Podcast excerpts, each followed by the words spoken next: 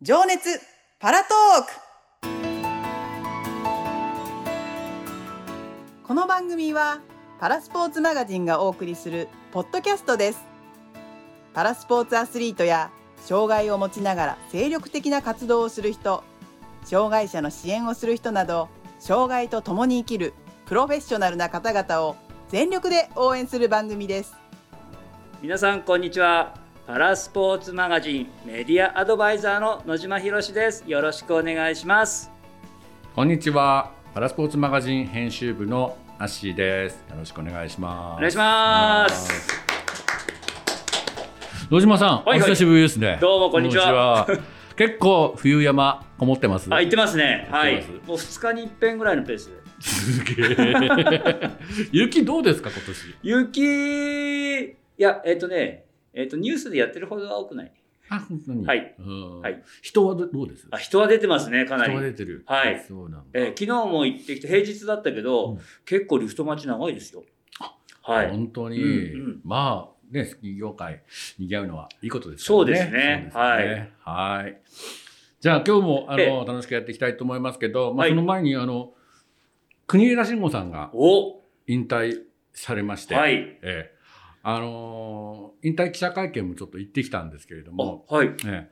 あのー印象的だったのは、えまあ笑顔でうんうん。いろんな力がもう抜けて、うん。あのー楽しく話さ話されてたっていうのがねうん。とてもお印象的でしたね。なるほど、ええ。いいですね。あのーえっとき見てなかった人もいると思うんですけど、こう辞めた引退したきっかけというか理由は何だったんですか？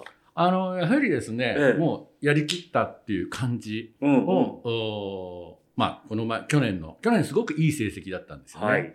で、えーまあ自分はもう次のお道に進んでもいいタイミングが来たなというのをもう感じたとうん。いうことで、あのまあ後にねいよいよ出てきた小田君。はい。なんかもにももうお日本のお車椅子テニスの、うん。託せると。なるほど。上地結衣ちゃんも頑張ってるしと うん。いうことで、あのまあ、これからもねあのパラスポーツう車椅子テニスには関わっていくっていうことを宣言されてますすねはいすごいですよね。あのー引退して、ええあのーしまうとちょっとあのアグレッシブな。うん、あの激しいさこうプレーが見れなくなるのはちょっと寂しいそれはねそれはちょっ。と寂しいんですよねうん寂しいんですけどね。うんまあいろんな形でねあの露出はあしてもらえそうだなとうん、思ってますので、はいぜひパラスポーツマガジンの方にも出てもらおうかなと、そうですちょっと思っ。てますねあいいですね。呼びましょう呼びましょう。ぜひね、はい来てもらいましょはい。うでこの前の号でねあの、ええ奥様にええご登場いただいて、はい。あのすごくにこやかな笑顔で、えええーこの前も、ええこう同席されてましたけど、ええ同じ会場来てましたけどね、ええあのぜひ今度二人で来ていただこうかないいですね。うんはい。はい。よろしくお願いします。じゃあ、えっ、と、今日の回、えースタートしていきましょう。はい。えーじゃあ今日はあのゲストの方いらっしゃってまたいただいてます。じゃあ野島さんの方からちょっとご紹介いただはい、けますか？わかりました。えーパラスポーツマガジンのね、紙面やウェブでもご協力いただいている、常時大学の方々に来ていただきました。ありがとうございます。こんにちは。こんにちは。じゃあ、えっ、とまずはそれじゃあ自己紹介の方からしていただけますか？はい、えー上智大学で、えーオリンピック・パラリンピックプロジェクトを担当していました、あの、高松と申します。 Go Beyond の顧問顧問をやってます。はい。えっと、その Go Beyond で活動をしていました大学4年生の加藤ありさです。よろしくお願いします。お願いしますよろしくお願いします。はい。あ高松さん、あの、 Go Beyond って、えっ、と、どんな団体でどんな風にできたんだかをちょっと教えてもらっていいですか？はい。あの、ゴービヨンドが出来上がる前に、上智大学ではソフィアオリンピック・パラリンピックプロジェクトっていうのを、うんあの、2016年の4月ですかね、うんに立ち上げたんです。はい。で、上智とオリンピック・パラリンピックってあんまりなんか結びつく感じしないじゃないですか。なんか、アスリートがいる大学でもなさそうだしっていう。うん。だけども、うんあの、1964年の前の東京大会の時に、実は上智大学の、えー当時の学生たちって、はい通訳としてすごく活躍したっていうことがあるんですね。はいはい。で、まあ当時あの、まあ英語が得意だったり、フランス語が得意だったりする学生さんたくさんいて、うんうんうん。で、大学にも、あの、外国人神父の先生とかもいたので、えあの、講習とかを、あの、うん。たくさん開いて、で、まあ、あの、大会時にはすごい、あの、通訳が活躍したっていうことがあって、うん。で、まあ、上智としては、あの、2回目今度来る東京大会に、うん。うん。じゃあ今回はどんな風な貢献のあり方があるかなっていうことで、まあ、当時よりもうん。英語とか喋れる人たちはもうわんさか、はい。あの、はい。いますし、えまあ、どういった形で貢献できるかっていったときに、ええ。あの、まあ、本当に多様な人がうん。活躍できうん。る共生社会の実現みたいなところに、うん。まあ、上司として何かできるかなっていうことで、まあ、立ち上げたっていうのがそのプロジェクトで、はいはい。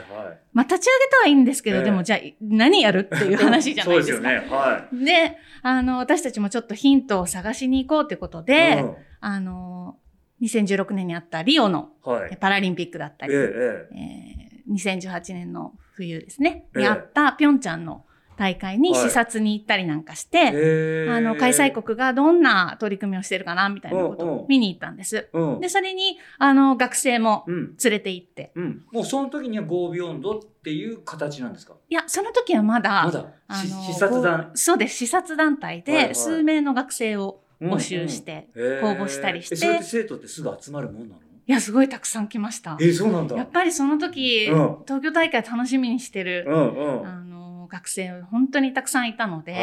でやっぱり上智なので、まあ、何かしらこうボランティアとか、うん通訳ボランティアとかうんやれるんじゃないかなみたいにワクワクしてる学ね生。学生もいてうんうんで、まあ、その時こうパラリンピックってまだあんまり、はい。あのー学生の中ではうんうん認知度も高くはなかったので、じゃあ視察団に入ったところで何するんだろうという感じはあったとは思うんですけど、うんはいはいそれでも何かしら何かやってみたいっていうような学生たちがたくさん応募してきてくれて、でも取れるのは、一緒に連れて行けるのはもう2、3人だったので。あの、そこから本当にちょっと先行させてもらって、はいはい。で、一緒にあの視察団として、あの、組んだ学生ます。3人ぐらいですかね、うんうん。を連れてったんですね。はいはい。で、まあもちろん現地で本当に、あの、大会も見にうん。もちろん行きましたし、うん。競技も見たし、うん。でもあの、大学にもうん。訪れたりして、うんその現地の大学が、うん。あの大会を機にどんな取り組みしてるかっていうのを見てきたり、はいはい。障害者スポーツの支援団体とかにもうん。あの行ってお話を聞いたりなんかして。うん。で最初はその学生たちも、まあ、やらされてる感って言っちゃあれですけど、まあ、ととりあえうん。ずその勉強しながら、あのっていう感じだったんですけど、うん。どんどんこうみあの自分たちが話聞いてったり、実際に見たりしていくとあの心も動いてったりなんかして、うん。どんどん自分で質問とかが湧いてくるようになる,、なるんですよね、うん。その感じがすごい私も変化をやっぱり、うん。あの見てて、うん。すごく感じたんですけど、うん。でその体験をやっぱり自分たちの中で終わらせたくないっていうふうにあの言ってくれたんですよ。一緒にその、あ生徒いさんたちが。行った生徒が。うん。はい、であの自分たちしかこの3人しかこの体験はできなかったけど、はやっぱりあのもっともっとたくさんこういったことに興味がある学生はいるし、うん。あのまあ、こういうパラスポーツを通じて、うん。自分たちは少しあ共生社会の実現に向けて何かできるっていうようなな何何をしたらいいんだろうっていうようなことを考え始めたこの感じをも,、もっと、うん。あの他のあの学生たちとあの一緒にはいはい共考有して。えて、はい、うん。共有して考えていきたいっていうことで、もううん。私たち立ち上げます学生団体っていう、はい、学へ生。ー。それで、えっと、2018年の6月ですかね、うんうん。あの、ぴょんちゃんから帰ってきて、まあ、2、3ヶ月ぐらいで準備して、はいはい。おあの説明会とかやったり、一緒に私たちと活動しませんか、はいはい。みたいなことを、ええまあ、大学内でうん。声掛けをして、うん。でも説明会なんか200人以上来てくれたりとかえー、して、すごいね。最初そんな集まると思わなかったんで、うん。小さい教室用意してたんですね。はいはいはなんか大きい教室用意しい。て、うんうん。数人しか来なかったら寂しいしなと思って。もうそしたら本当もうた立ちの人たちが、立ち聞きの人たちが出るぐらい、みんな来てくれたへみんな何か一緒に考えたいって思ってるんだってーいうのが分かったので、そうだ。手探りでしたけど、うん。とりあえず始めてみようっていう感じごいで、ね。最初は結局サークルとしては何人ぐらいでスタートしたんですか？最初は、えっ、と、まあだから、あの、立ち上げは2人なんですけど、うんまあそこから声掛けして、一番最初に、まあ、集まったのが80人ぐらいでしたかね。あーあのはいへえ。80人ぐらいからスタートししましたう。んただもうその80人が全員、もう創設メンバーなわけじゃないですか。うんで、人数が、あの、そんな多くなると思ってなかったので、こっちもどういうふうにマネジメントしたらいいかっていうのが、はい。あの、あって。えで、まあ、そこは、やっぱりあの、私たちただのその学生団体、えうん。サークルではなくて、うん。大学のプロジェクトとしてやってるので、うん。きちんと教職員も入って、じゃあもっと役割を決めましょうっていうようなことで、この80人を、あの、こう活動の情報発信していくような広報のチームがいたらいいよねとか、もっと企画を、あの、バンバン考えていく。うん。あの、競技スポーツとかやるスポーツ、あの、チームもあっていいし、うん。もしかしたら小中学校の学生さんとかうん。にもっと働きかけていくチームもあったらいいし、みたいな、どんなチームがあったらいいかなっていうのはを学生と教職員とみんなで考えて、はい。ちょっと組織をはい。あの少し考えて、うん。カテゴライズして、うん。人数分けてっていう感じで、うん。あのでそれが、あの、割とうまくいったのかなっていうふうにはあのうん。思っているんですけど、がそれぞれが役割を持ってはい。活動できたっていうのが、あの、そうだよね。ありましたね。えそもそもそもそも、えっと、坂本さんがあのそこにはそこのそこそこに入ったのはどういう手を挙げたの？私自身ですか、私自身は手を挙げました。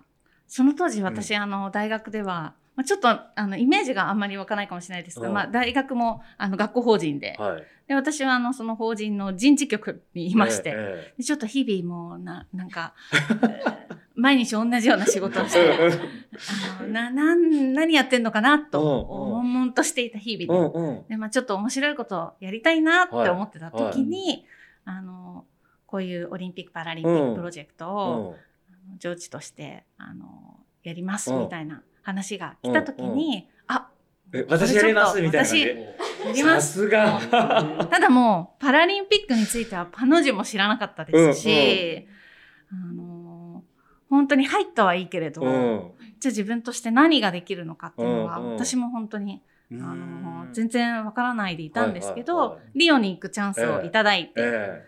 で、その時に何を、あの、学んできたらいいかなっていうふうに、あの、思ってえたんですけど、えごちゃごちゃやっぱり頭で考えるより、はい。実際に現地行っえて、うん。で、その開会式に行ったら、もう、なんていうか本当にあらゆる人がいて、うんうんうんもう目見えない人もいるし、うん足がない人、手がない人とか、もう肌の色もそれぞれ、もう国、文化もそれぞれ、で、もう本当に世界中のありとあらゆる人がここに集ってて、うん同じものに心熱くしてるっていう、あの感じが、はい。あ、これこそが、うん。なんかこう目指すっていううんか、べき社会というか、うん。あの、感じなのかなっていうのを、はいはい。まあ実体感して、うん。なので、もう本当にそこで心が動いたというか、いいね。はい、で私もそれを学生にどうじゃあ伝えてったらいいかなっていうのはあったんですけど、うんうん。最初そのリオに行った時は、あの、ポルトガル語が喋れる、ポルトガル語学科の子をもう一本釣りみたいな感じで連れてったんです。はいはい。なので、その時はそのパラリンピックに興味がありますか、うん。とか、そういうような感じでもなくて、はい。でその子たちも割と高学年でうん。4年生とかうん。うん。院生とかだったので、あの、卒業してしまって、うんはい。学生組織を立ち上げるとかまでには至らなかったんですよね。で、でもやっぱりどうやったらまあ学生もっと巻き込んでいけるんだろうっていうことはすごく考えてて、うん。で、私地味に一人で、うん。あの、夏、あの、教室使ってボッチャ、コートとか引いて、あの、ボッチャ大会、あの、開催したりしてたんですけど。一人ぼ一人ぼっち一人ぼっち一人ぼっち呼んでよ。でも、そうですね、なかなか難しかったんですが、うん2018年のピョンチャンの、うんはい。あの、方に視察に行った学生たちはまだ、あの、1年生だったりとか、うん若い層だったので、これからうん。もっと学生を一緒に巻き込んでやっていけるっていうような、子たちで、あの、本当に私があの期待してた通りというか、うん。あの学生たちがあの立ち上げてくれて、うんもっともっと多くの学生を巻き込んで、うんあの今のようなあの活動があのできてきて、うんもう気づいたら、うんみんなが勝手にもうぼっちゃこうと、私ではなく、学生さんがぼっちゃこうと言ってぼ、ぼっちゃを賑わってやってくれるようになって。なるほどなるほはいど。ですね。へえでもやっぱ立ち上げに大変だったんだね。立ち上げはそうですね、大変でしたね。障害者のスポーツとライフスタイルを深掘りしてお届けするパラスポーツマガジンは全国の書店ネット書店で絶賛発売中です。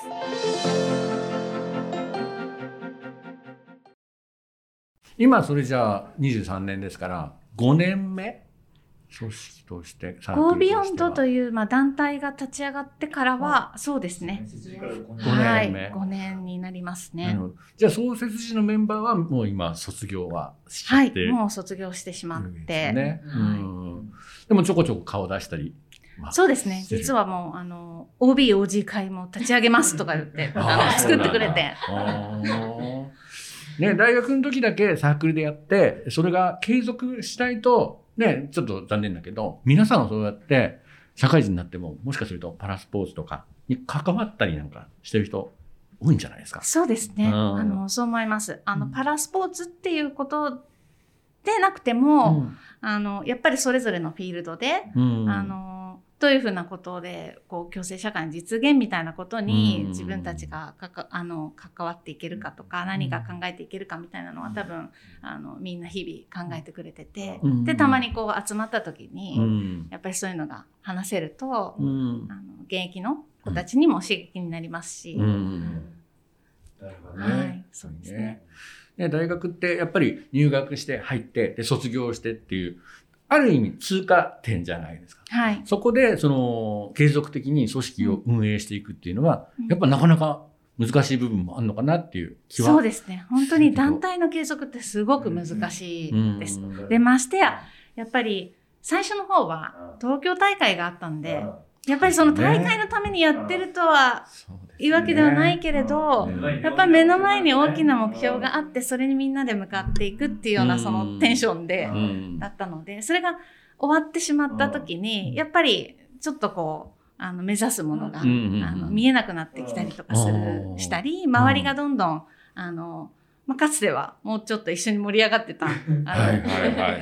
人たちもうん。静かになっていったりとかすると、うん。ちょっと自分たちがやっている息とかを見失いそうになってしまったりとか、まあ、そういうことでうん。あのやっぱ難しいことは難しいですよね。でもその辺ってねやっぱ今の日本でも大きな課題で東京パラリンピックが終わった後ちょっと冷え込んじゃってきてるっていうのはあの紛れもない事実というかね、えーなんでぜひねその Go Beyond のおその辺での工夫とかあのいろんな人の参考になるんじゃないかなと僕はちょっと思っているんですよね。うん。ね。うん。今でもその新入社員え新入生のお人たちっていうのも結構入ってきてるですか、まあかつてよりはやっぱりあのうん。減ってはきましたけど、うんまあ、それでもそうですね。割とそういうなんでしょう。まあみんなが生き生きと、うん。あのする社会を目指していこうみたいな、あのモチベーションを持った学生っていうのは、うん。あの大学の中にはたくさんいますし、うんうんただどういうふうにっていうのが、うん。あの入学当時ってあんまりわからないじゃないですか。それをやっぱり説明したりこんな、まあ、例えばスポーツの切り口からこんな風に考えていこうとかっていうようん。うなことを声掛けするとうん。やっぱりあの一緒になってやりたいと思ってくれる学生はそれなりにはいるかなと思いますなるね。ほどね。はいうんどうもありがとうございます。えっ、と、上智大学の、えっ、と、 Go Beyond について、ちょっといろいろ、えー高松さんにお聞きしました。そして、えっ、とにこ、まだまだこれからもね、2020までの、熱い取り組みだったりとか、えっ、と、2020以降の、えー、 Go Beyond の活動だったりとかは、まあ、今後、ゆっくり、えー、と、じっくり 聞いてみたいなと思います。そしてね、えっ、とね、まあ、高松さんのね、心動いた瞬間っていうね、えーキーワードとなるような言葉が、えー出ましたけども、まあえーそんなキーワードを、あのー高松さんから多分、えーいろんな生徒さんたちに、えーどんどん、えーと刺激的に伝えていくんだろうなと思っています。そんな、えー刺激を受けた今度ね、えー学生さんにも、えーこれから、えーいろいろ聞いていきたいと思います。はい、えー、そろそろお別れのお時間なんですけども、はい飯間さん面白い話聞きましたよね。そうですね面白い話あっという間に終わってしまってまだまだ聞きたいですそうねですよね。うんまあ次回もお二人にはあ来ていただきますので、はいえー楽しみにしたいと思います。はい、はいそれではまたあ次回、えーぜひ聞いてください。お相手は編集部のアッシーと野島ひろしでした